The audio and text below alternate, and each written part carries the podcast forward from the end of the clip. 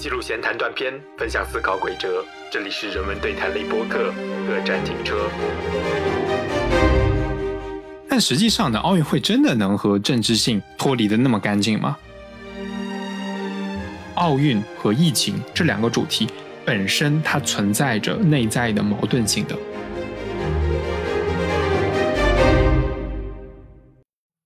大家好，欢迎来到本期的各站停车。我是只有在奥运会期间才会关心一下体育的 Daniel。您正在收听的是一档探讨语言文学、社会文化，以学术视角剖析日常生活，不追求时效性，也避免情绪化的人文对谈类播客。欢迎订阅分享我们的节目，也欢迎加入我们的听友群 Logo FN 二零二一，ID 已经写在节目详情页面当中。感谢您的支持与陪伴。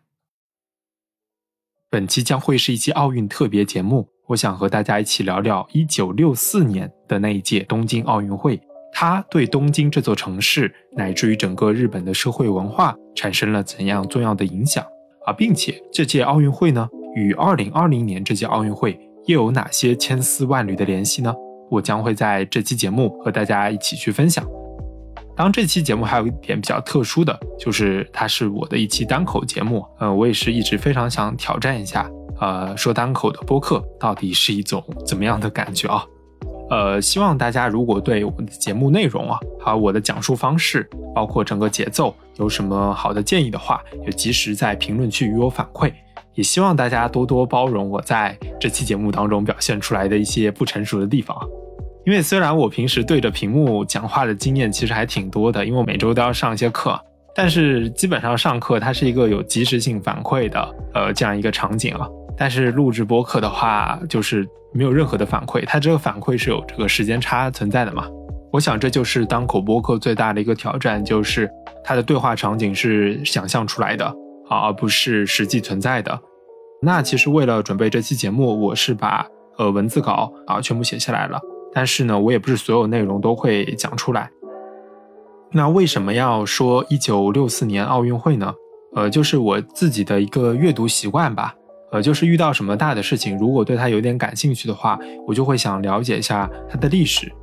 那这个时候呢，我就会找很多的相关的材料啊、专著啊，一口气集中一个时间，呃，把它阅读出来啊。这个我自己把它称作是主题式的阅读吧。然后我最近还想到一个比较时髦的词，叫做时令阅读啊，就像呃点菜的时候有那种时令蔬菜那种感觉啊。我自己也是比较推荐这样一种阅读方式的啊。那好话不多说，我们进入到今天的正题啊，就是一九六四年的东京奥运会。那么在本期节目的最后呢，我也不能免俗啊，可能会抽象的吐槽一下二零二零年这届奥运会为什么会呈现出现在这副很有争议的样子。希望大家能把这期节目听到最后。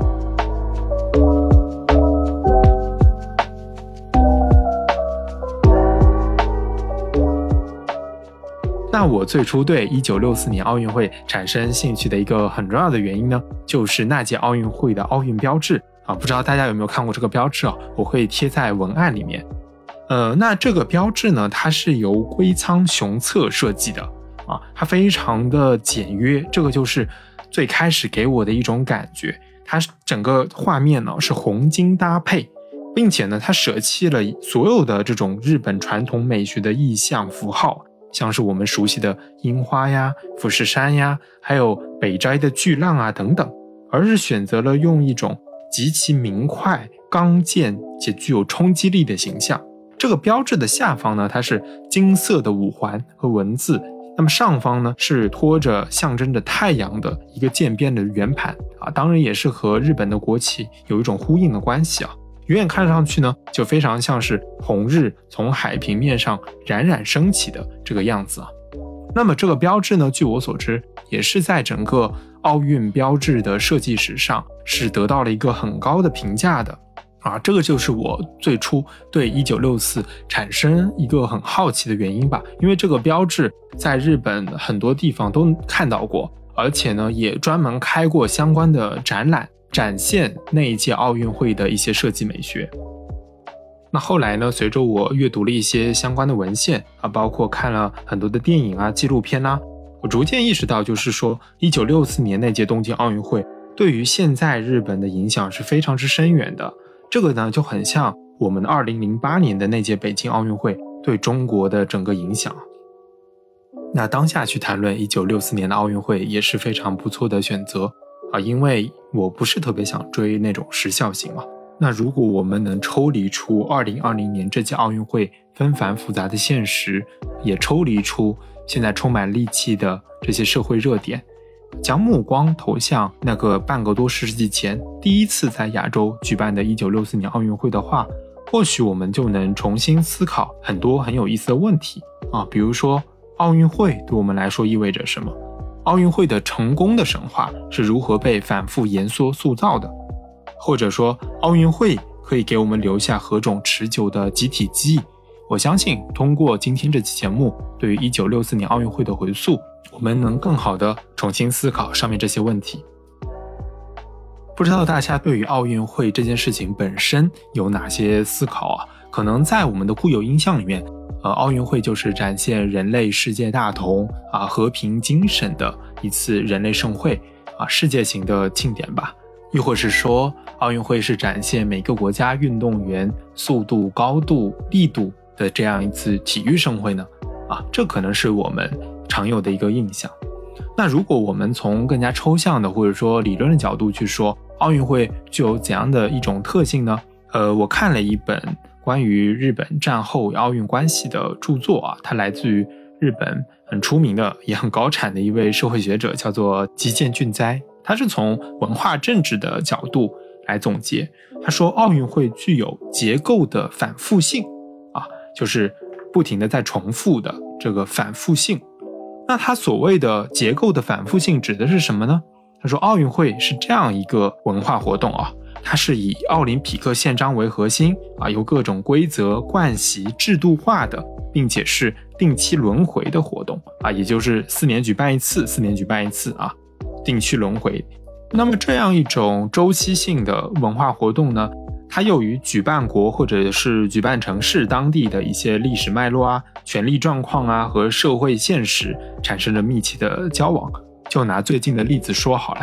呃，就因为日本政府对于疫情的管控不力，还有日本整个政治架构，包括奥组委内部的一些人员变动吧，让这次奥运会的举办变得岌岌可危啊，一直具有很大的风险啊。这个就是奥运会这件事情与举办国、举办城市当地的一些社会现实产生的密切的关联吧。啊，所以我们能从奥运会这个事情当中看到两个层面啊。一方面呢，它又是制度性的，每每四年再反复一次啊，而且它是共通的嘛，就是每一届举办的奥运会都会遵照的一定规则啊，都有这些比赛项目啊，都会建设这些场馆，它是有一种周期性反复的。那这个是它比较共通的一个层面。但是呢，因为举办国当地的一些特色，又使得每一届奥运会有一些自己独特的意志性生发出来。这个我们在每一届奥运会的开幕式上其实是有明显的体现的，对吧？每个国家都想展现自己的一个国力啊，自己的传统文化，在这个奥运会开幕式上。那么这样一种既是反复的、共通的，又是在地的本土的这种两种特性的交织呢？其实，在东亚举办的历届奥运会当中，有一个很好的反应啊，像是东亚举办的夏季奥运会啊，最初是一九六四年的东京奥运会。一九八八年的汉城奥运会，二零零八年的北京啊，二零二零年的东京。那么冬季奥运会呢？序列是一九七二年札幌，一九九八年长野，二零一八年平昌，二零二二年北京。那么菊见健哉就认为呢，东亚奥运会它和欧美的奥运会有一个很大的不同是呢，东亚的奥运会它往往是由经济发展主义所驱动的，而且是伴随着这个举办城市大规模的都市改造。尤其呢是在东亚三国举办的夏季奥运会啊，呃，它都与举办国的经济腾飞而融入国际社会的历史契机呢，有着很密切的联动关系啊。大家想想看，是不是这样？北京奥运会至于中国的经济发展，还有一九六四年的东京奥运会至于日本的战后腾飞，都有着很密切的关系。这就是奥运会这种制度的所谓结构的反复性。以及它在东亚这片土地上生发出的一种在地性吧。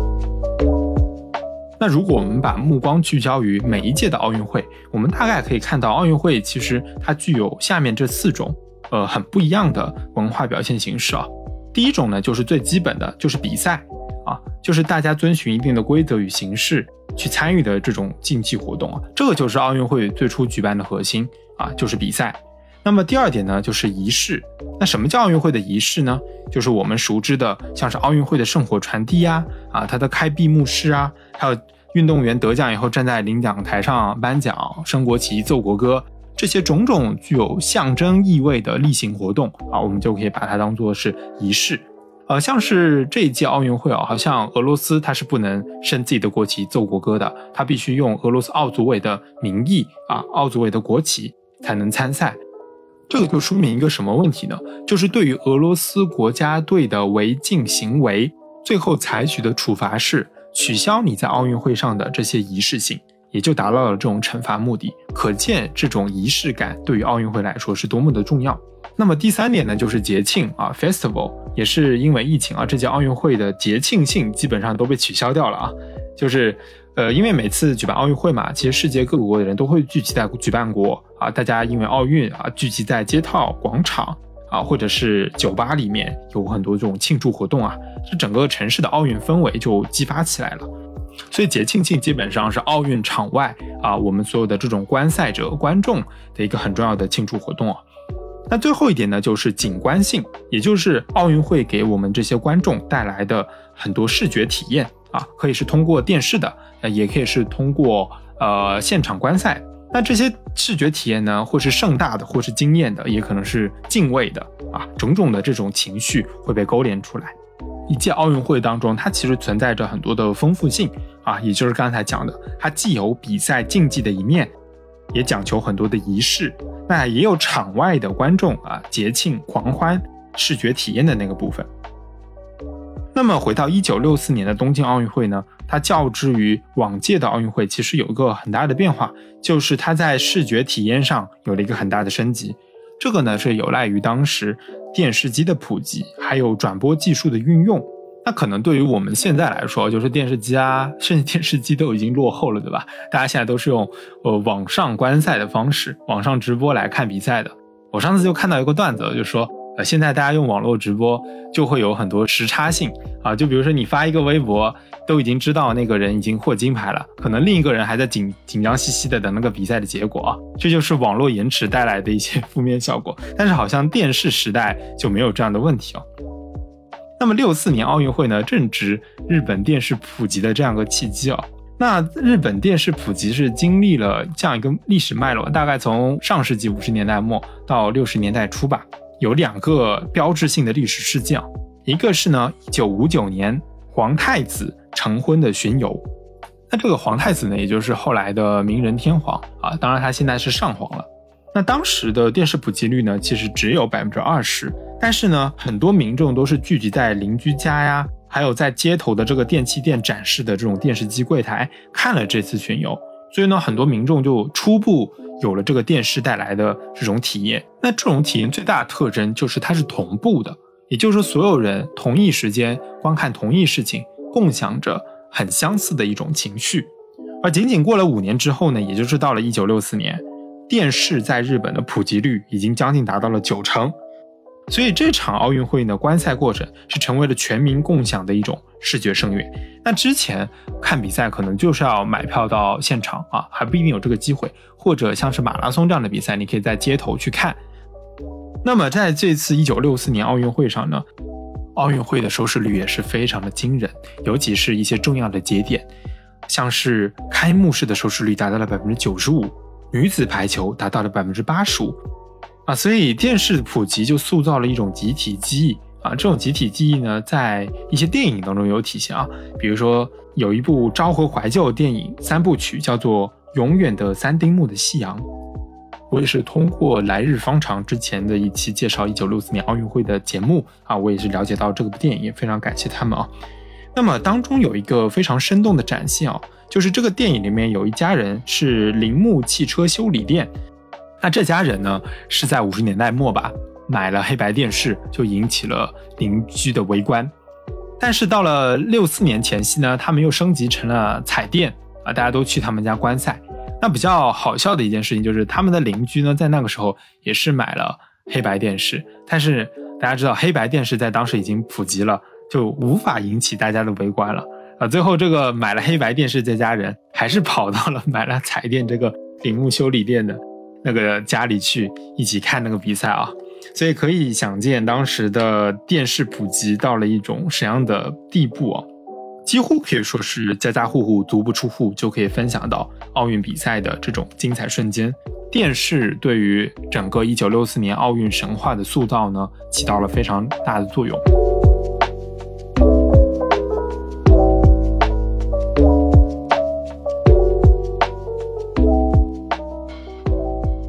那么值得特别一提的。就是被誉为东洋魔女的日本女子国家排球队，女子排球项目好像是在那次奥运会上第一次列入比赛项目。那日本女排呢，就在自己家门口斩获了金牌。那之后呢，也成为日本的国民神话。那这支女排队呢，其实跟现在的一些举国体制培养的这种职业队伍从小训练的呃有很大的不同。那它其实是一家企业的排球队。啊，是一家纺织厂的排球队，所以那些女工呢，她们基本上是边工作边训练的。也就是看了一下他们的日程表，大概是呃早上九点到下午三点，差不多这个时间吧，是上班工作。那下午到晚上就是训练排球啊，可以说是非常的辛苦。那么这支排球队呢，在一九六二年是代表日本出征了世锦赛，而且获得了冠军。那么原本呢，就是想说在一九六二年世锦赛之后，他们就退役了的。教练是这么想的。但由于呢，一九六四年奥运会上首次加入了排球项目之后呢，这支队伍呢又是被再三邀请要代表日本去出马。那最终呢，他们也是不负众望，在女排决赛上呢立刻宿敌苏联队，获得了最后的金牌嘛。那这个成功的背后呢，离不开一个非常关键的人物，也就是他们的教练，名叫大松博文。他非常强调魔鬼式训练，这个对于后来呃我们中国女排其实也是有很大的影响的。因为大松博文在六四奥运会之后就来中国访问了，所以我们中国的体育界，尤其是女排，也是取了很多经。所以大家可以看到，我们的运动员训练基本上也是延续了这种呃苦训的这样的一种风格。那么在奥运会之后呢，大松博文还有这个女排精神呢，在日本就是风靡一时啊。而且大松博文也是出了两本书来讲求他的这种成功哲学。那后来呢？这种体育精神呢，被誉为叫做根性论。根就是树根的根啊，性就是性质的性。那么根性这个词呢，原本在日语里表示的就是这种人的本性。但后来呢，经过大松博文还有日本女排的这种塑造，那根性论呢，逐渐变成了一种强调刻苦训练、克服万难的运动精神。那么这个根性论呢，最后演变呢，也逐渐走样了。它首先是呢，离开了体育运动。到了整个社会文化当中去，啊，在昭和的这个经济腾飞时期啊，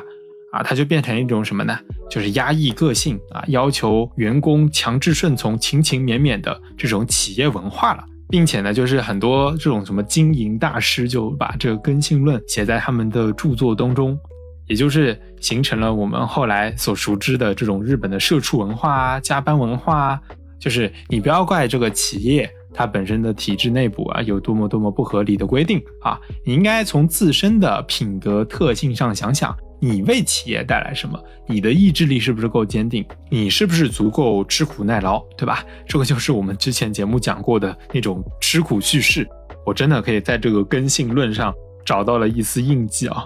也就是说，从日本女排开始啊，这根性论就在体育界上被强调。但是当时呢，基本上还是在体育运动内部啊，讲求这种坚定的意志啊，刻苦训练的精神。但是呢，后来就走样了，被这种社会企业征用过去了以后，根性论就成了一种压迫员工，像我们现在宣扬的这种企业的狼性文化，对吧？也跟这种根性论其实是有一脉相承之处的。所以可以说呢，像一九六四年这种奥运神话，它不仅是在这个体育界啊产生了影响，在昭和时代的这些经济领域啊啊，基本上也有它的一个变体的存在啊，成为了企业管理规训员工的一套经典话术。只不过在中文的语境里，我们可能不一定叫它根性啊，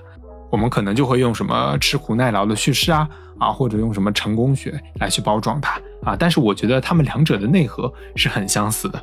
所以我感觉六四年的奥运会留下了一个比较负面的，算是文化遗产吧。当然，现在日本的整个社会文化的景象完全是另一副样子了。大部分年轻人其实对这样的企业文化是非常的反感的，但是还是有大量的这种比较古早的传统的企业的存在啊。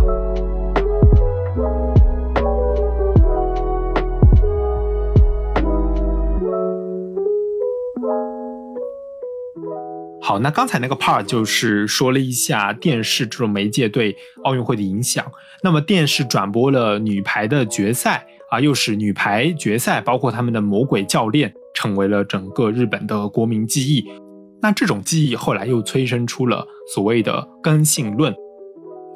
那一九六四年奥运会其实对东京这座城市也有着非常重要的影响，就在于。我们知道，奥运会一举办，你就要建很多场馆设施，对吧？要改造这个城市，要做很多的更新啊，新建场馆。那么，在一九六四年奥运会结束之后呢，有这样一个问卷调查，就是问受访者，你对于本次奥运会留下了什么深刻的记忆？那么，当然大家记忆最深刻的就是日本运动员的竞技成绩。但是呢，有另外一批受访者，他们对于基础设施的建设是印象很深的。那么，东京为一九六四年奥运会筹备的这些场馆啊，还有基础设施，其实到现在为止啊，都是在使用的啊。所以说，这个可以说是硬件层面很重要的一个奥运遗产了啊。像是东京的这个首都高速公路啊，啊，东海道新干线啊，还有国立代代木竞技场啊，这些地方都是在六四年奥运会留下的。那其实我们想想看，二零零八年北京奥运会的鸟巢，其实在了二零二二年还在使用，对吧？而且它日常也是做演唱会啊，还有一些体育设施在使用的。那么像是二零一零年上海世博会的时候，好像也是这样。呃，当时的中国的主场馆现在好像是作为中华艺术宫吧，一个美术馆是在使用。嗯，而且我记得当时，呃，上海市修建了很多条地铁，都是在二零一零年通车的。可能有一个已经被很多人遗忘的，就是十三号线这条线路，在世博会当时是作为浦江两岸的联络线开通的，而且只开通了一站啊。当然后来就是贯通全程了嘛。所以大家可以想见，就是为了举办这些世界性的盛会，其实每个城市、每个国家都要在这个基础设施还有城市改造上花很大很大的功夫的。那对于一九六四年筹备奥运会的东京来说，当时面临的最大一个问题就是土地啊，因为东京的老城区嘛，基本上是在我们熟悉的上野这边，它当时的可用地都比较细碎啊，所以不太适合大量的新建这些奥运场馆。那要去哪里找到这么多土地呢？那当时的规划者首先想到的就是，就是东京这个城市里面当时有很多的军事设施。那么这些军事设施呢，基本上是修建于二战期间，还有二战之前，对吧？有大量的这个军营啊、练兵场啊、武器仓库，还有军校，他们基本上是占据了东京西边的一些很好的位置啊。当然，在二战之后呢，也是被美军接管了一部分。所以呢，借这个奥运的契机嘛，东京呢就想从一座为军事服务的、军事气息非常浓重的军事都市。啊，军都转型为象征着战后日本和平啊、民主啊、包容，并且呢能够展现奥运精神的现代化城市，势必就要把这些军事设施全部从城内移走，对吧？像是这次二零二零年的主场馆新国立竞技场，其实在一九六四年，它的前身就是旧国立竞技场。那旧国立竞技场在之前呢，它就是青山练兵场啊。这个练兵场在明治之后就一直沿用了。啊，所以说两届奥运会主场馆，他们之前的所在地都是一个军事设施啊。但是呢，其实，在主场馆的这个选址上啊，遇到了很多的波折，因为这里面很多军事设施啊，并不在日本手里，而在美军的手里，对吧？那当时啊，不是当时啊，现在也是，呃，美军跟日本政府的那个话语权啊，孰轻孰重啊，大家一目了然，对吧？所以，为了征用这些土地呢，就要跟美军做很多的交涉啊。这其中就发生了一些比较好玩的插曲啊。呃，我这里举一个比较重要的例子吧，就是呢，奥运村的兴建，还有这个竞技主场馆的兴建嘛，是需要大量的土地的。那东京政府当时就盘算了啊，你说是市中心的土地容易出让呢，还是郊区的那一大片军事基地容易返还呢？大家用正常人的逻辑想，可能就想说啊，那肯定是市中心是美军想要的，对吧？那个郊区是比较容易还回来的，所以他们当时就最初弄了一个开发案吧，就是要规划郊区的一个美军基地啊，把它用作是奥运场馆。那么这个基地呢是叫朝霞啊，朝霞美军基地。那选择它呢，一方面就是面积够大了，还有另一方面就是说，嗯，它离。市中心的位置呢，不近也不远。那这个地理位置怎么去做个类比呢？我也是稍微想了一下啊。比如说拿上海来说的话，其实就有点像是，呃，差不多像嘉定南翔这个位置啊，就是你住在市中心人民广场，跑到嘉定南翔去吃了一趟小笼包，来回的路程啊，就是这个近郊的距离。那如果拿北京来说呢，可能差不多是颐和园、圆明园啊，这个西北的这个位置啊，就是当时他们最初规划的这个朝霞基地用作这个奥运村的。当然，在更远的郊区呢，也是有更大的美军基地的嘛。但是呢，这些就太远了。嗯，比如说现在还在用的一个叫横田基地哦，这个基地呢，其实还挺有名的，因为有一个词叫做横田空域，大家可以去百度上搜一下就知道了。就我每次坐那个飞机嘛，比如说从上海飞到东京，但飞到东京的时候呢，都要绕一大圈的那个民航客机，为什么呢？就是因为在这个横田空域。这一整块领空都是被美军所占用的，你的民航飞机不能随便飞进去的。这个空域的面积之大啊，真的是非常的震惊啊！所以说，为什么讲日本是一个主权不完整的国家？有那么大一片空域在你的头上，你是不能随便飞的，对吧？这个可憋屈了啊！所以当时横田基地也没有被考虑进去。那么横田的位置基本上相当于青浦之于上海，房山之于北京啊。那作为奥运场馆呢，确实是远了一点，但是意想不到的是什么呢？在一九六一年正式和美军谈判之后呢，美军拒绝了就是东京近郊的这个朝霞基地的规划，反而表示呢愿意返还在东京非常市中心的一个地方，也就是涩谷区的代代木，一个名叫 Washington Heights 的美军基地。那代代木是一个什么地方呢？其实就是元素旁边啦，元素旁边这样一个。好地方啊，那它基本上算是东京市中心这种一等一的宝地了。那后来呢，最后也是运采用了这个计划了，就是当时一九六四的奥运村和后来的国立代代木的竞技馆都是建立在原本的这个 Washington Heights 上面的啊，包括六四年的这个代代木竞技馆嘛，它是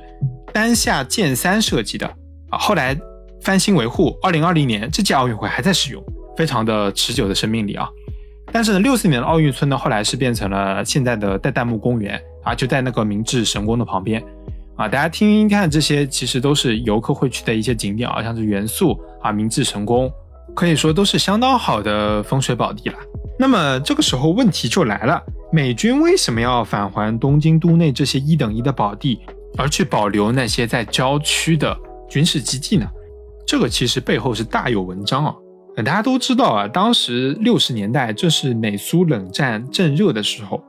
一九六零年呢，美日之间呢刚刚签署了新的安保条约。那这个安保条约也是影响至今啊，相当于是将日本的安全置于美国的保护伞之下啊，确立了冷战格局当中这种新型的美日关系。但是安保条约呢，其实在当时的日本国内啊，引发了社会各界团体的强烈的反弹。也就是熟知的安保斗争啊，当时对反美情绪是非常的高涨的。那么在这种紧张情形下呢，啊，美国人也是有点怕了，因为当时他们的美军基地很多都是遍布在东京的市中心的。那么一旦这种反美的运动爆发，那么这些美军设施无疑就是成为了民众非常碍眼的一个靶子，对吧？所以为了尽可能让这种军事存在吧低调啊，避人耳目。不增加日本民众的这种实际的感受吧，所以当时的一个无奈之举，就是要把市中心的这些军事设施全部还给日本啊，然后保留这些啊在郊区的啊不太引人注意的这些军事设施。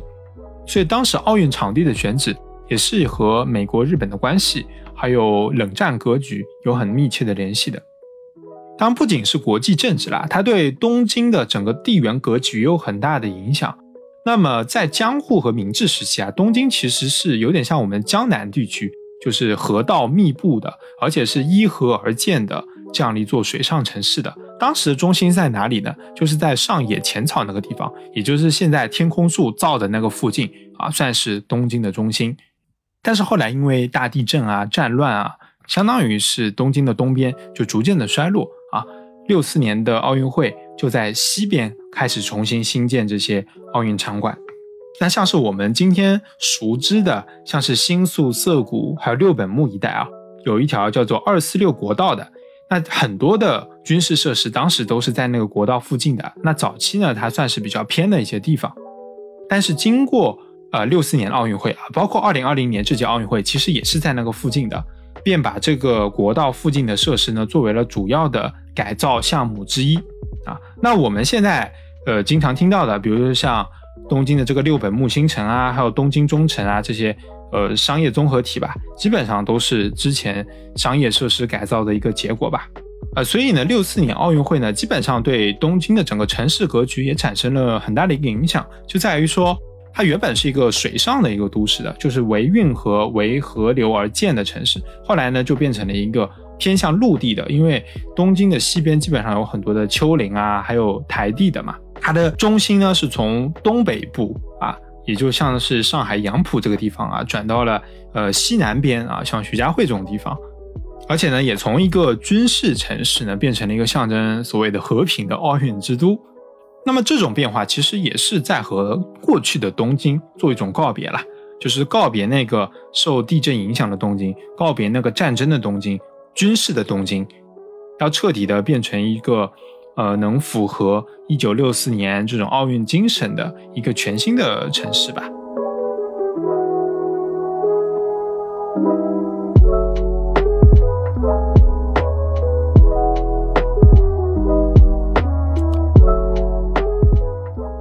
那基本上从东京城市改造的这一个项目当中，你你就可以看出来啊，奥运会它其实本身是一个尽可能的要去去政治化、去民族主义的，呃一项盛会吧，啊，所以东京也要为之匹配啊，要去掉那些军事设施，哎，还要将自己的啊城市中心做一个迁移。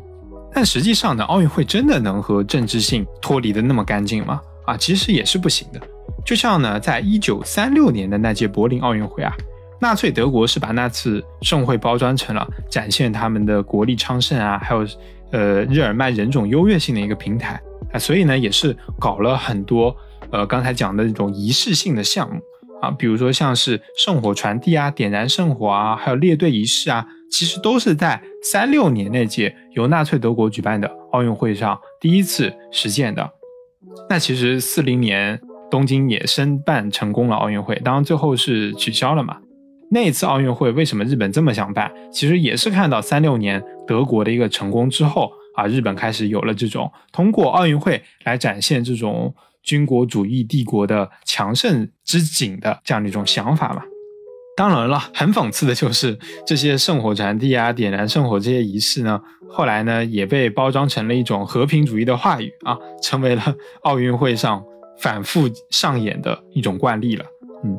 所以你说奥运会它和政治性是完全可以脱开的，那其实也不尽然了。而且我们知道啊，其实每次奥运会上，你站在领奖台上都要升国旗、奏国歌的，对吧？那这个时候，它其实就是标志着你这个运动员，他首先是一个民族身份，那其次他才是一个作为人的、作为运动员身份的这样一种普遍的人嘛。所以当时。六四年那届奥运会哦，很多知识分子看开幕式，还有看各个比赛，特别是那种日本夺金的那些比赛项目的时候，他们的心情很复杂的。为什么呢？因为长期战后这十几年当中，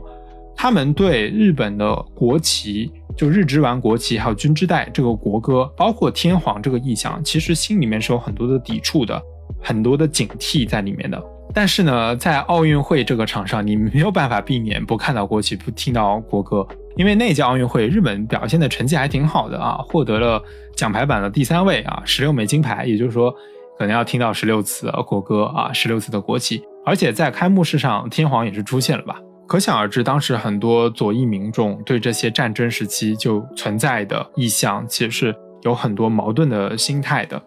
那其实我在看到那届奥运会的一些记录影片的时候，我也有这种矛盾的心态的。那接下来可能我就要介绍一部啊，呃，奥运会的纪录片电影，也就是释川昆导演的《东京奥林匹克》。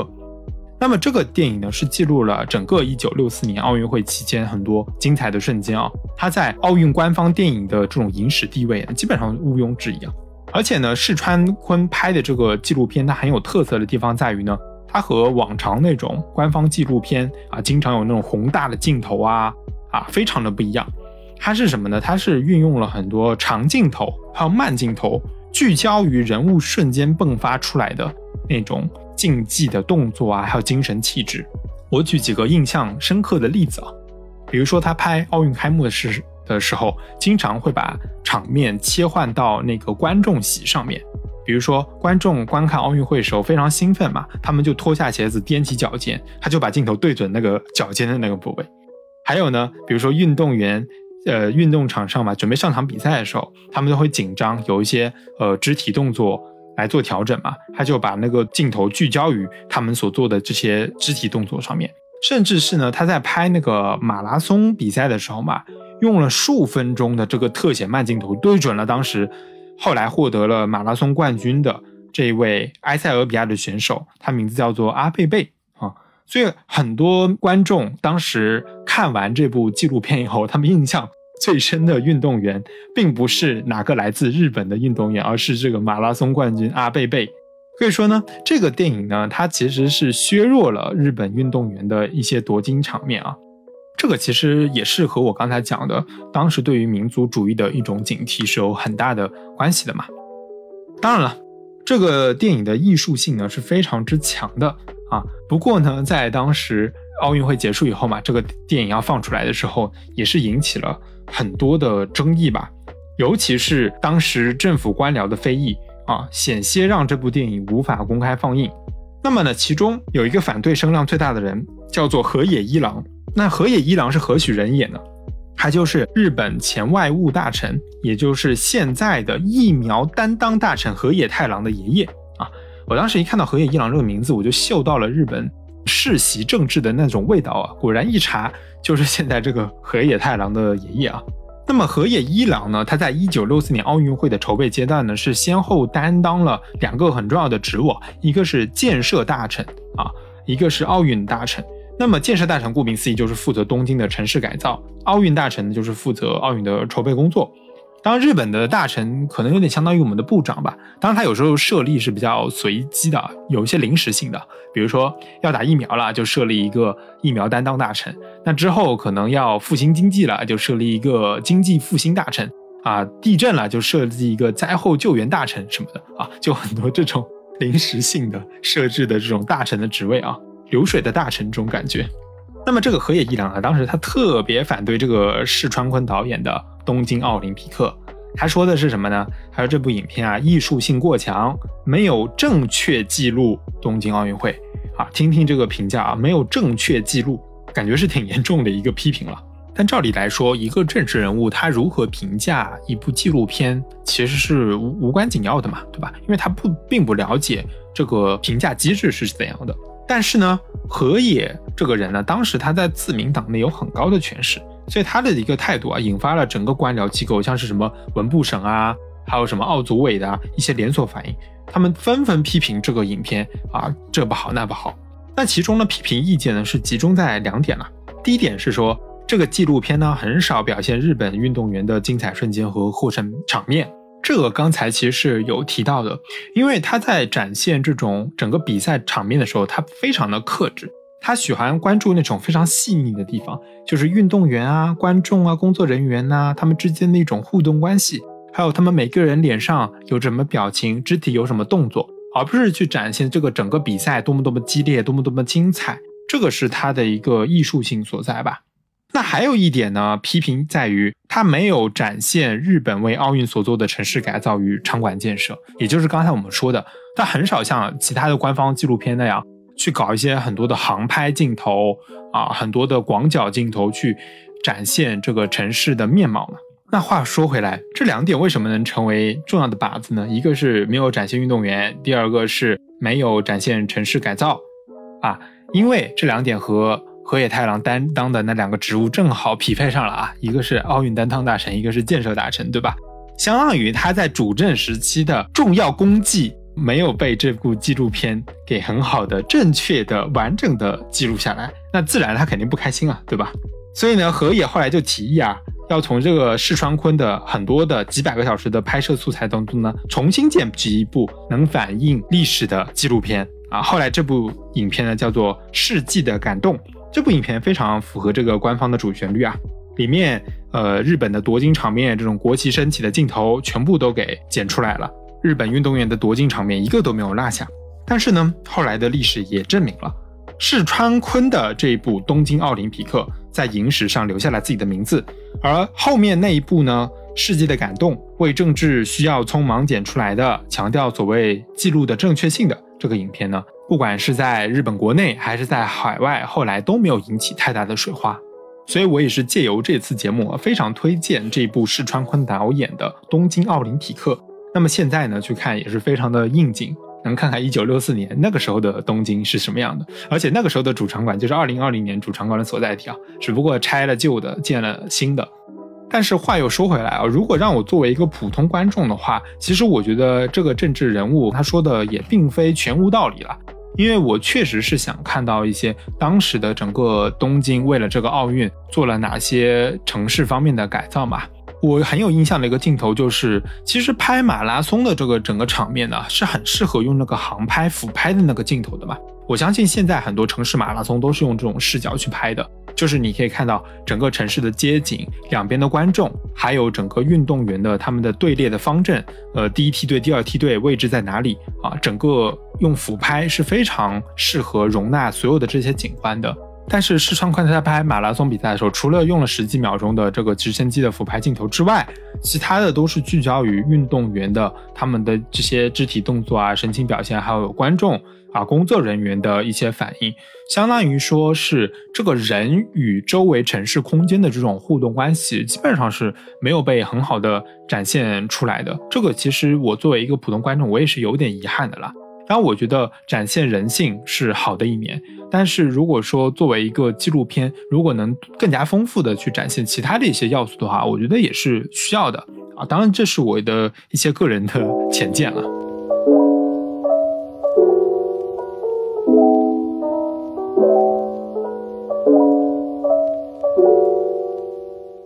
好了，刚才零零碎碎是说了关于六四年奥运会的很多方面啊，包括城市建设啊，啊女排的比赛啊，电视的普及啊，呃，还有这部很值得一看的纪录片。那么呢，最后呢，我想回到我在节目刚开始提出的一些问题，也就是说，奥运的成功神话它是如何被反复言说的？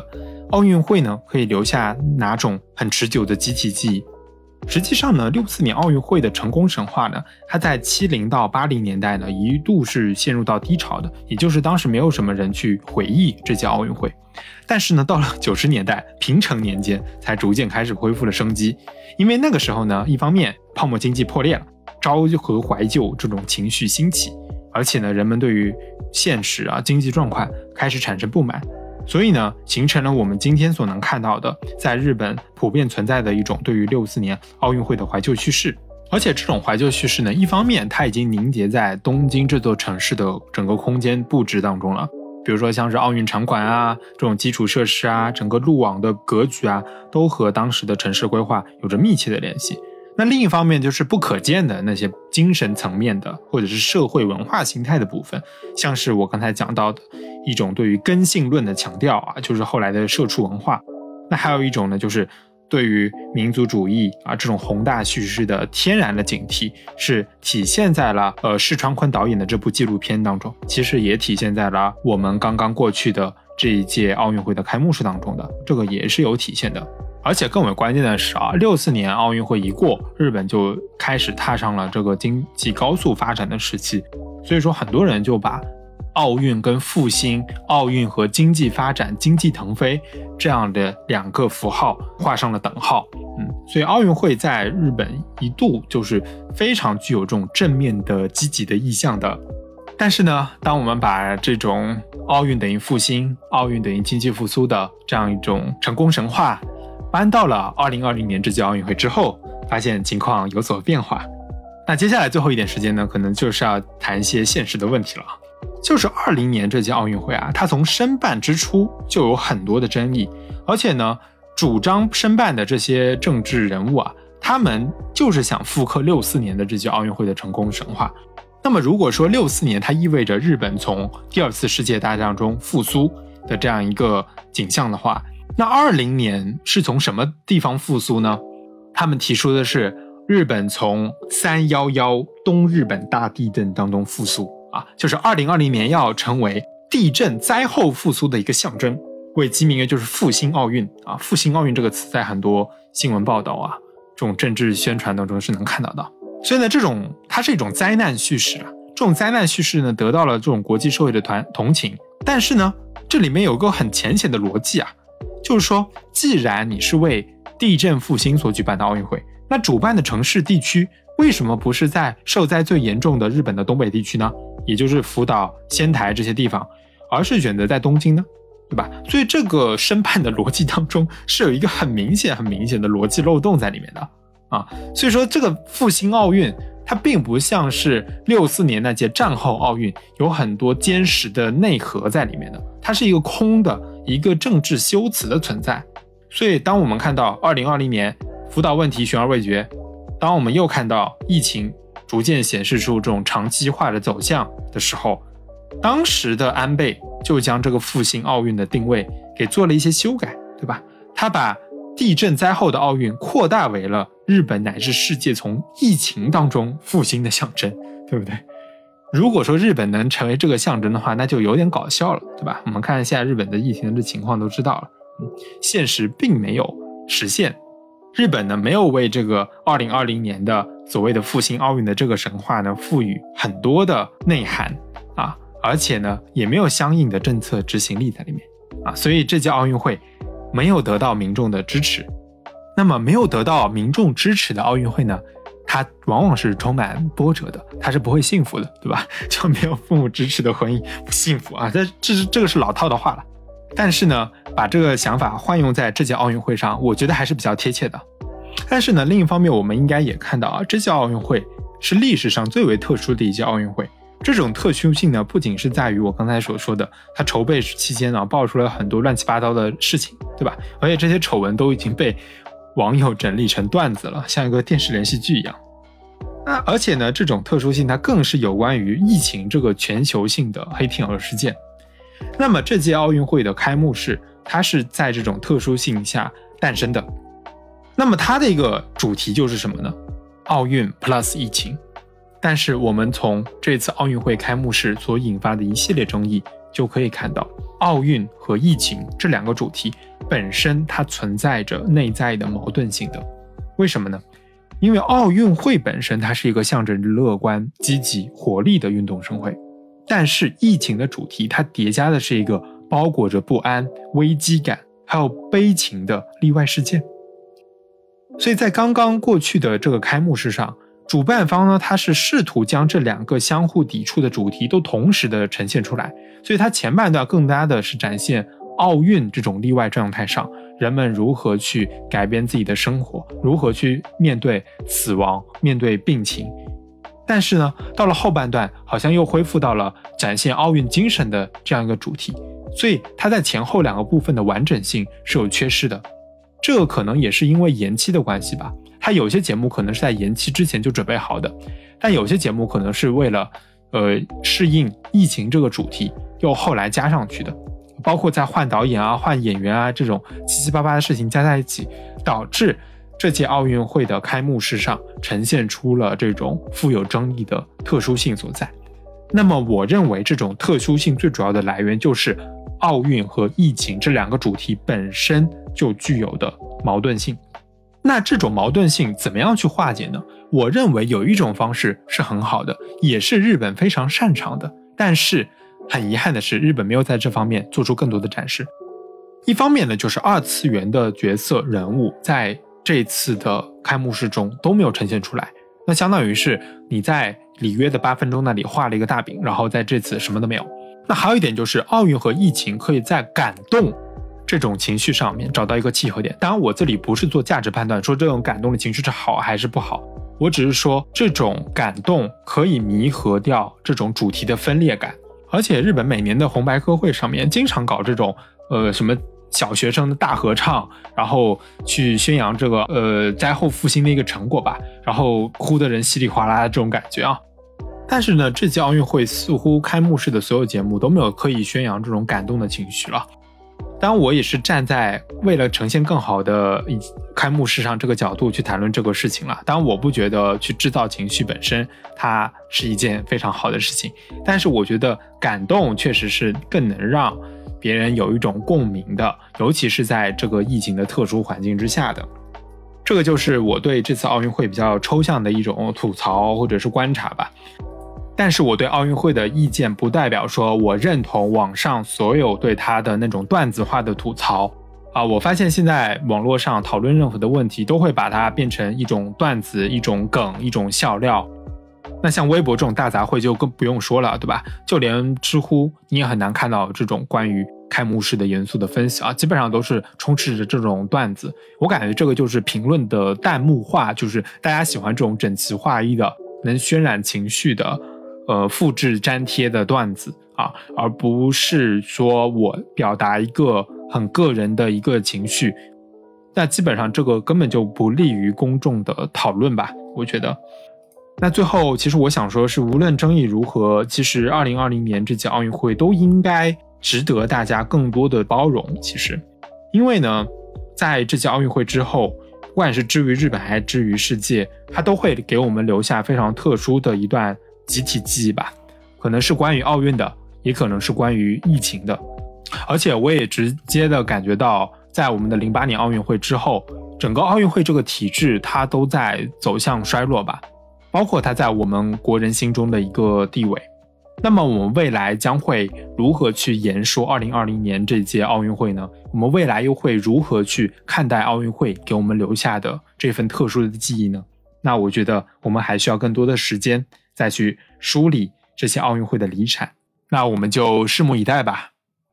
感谢大家收听本期的各站停车。如果大家对一九六四年奥运会的历史以及二零二零年奥运会有任何的吐槽，都欢迎在评论区当中与我们分享。那我们下期节目再见。